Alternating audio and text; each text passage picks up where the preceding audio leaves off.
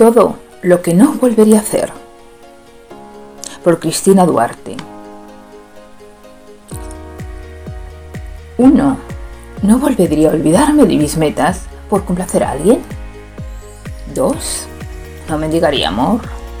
3. No dejaría de quererme para querer a otra persona. 4.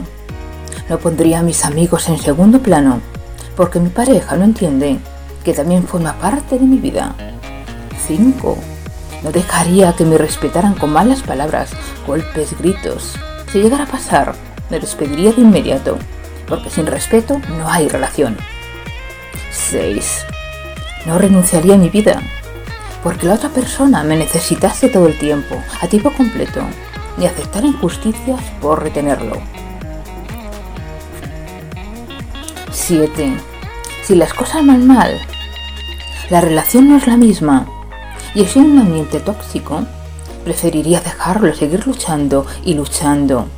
Cuando lo que teníamos se rompió y lo que estamos haciendo es manchar los buenos momentos mientras que no rompemos el alma.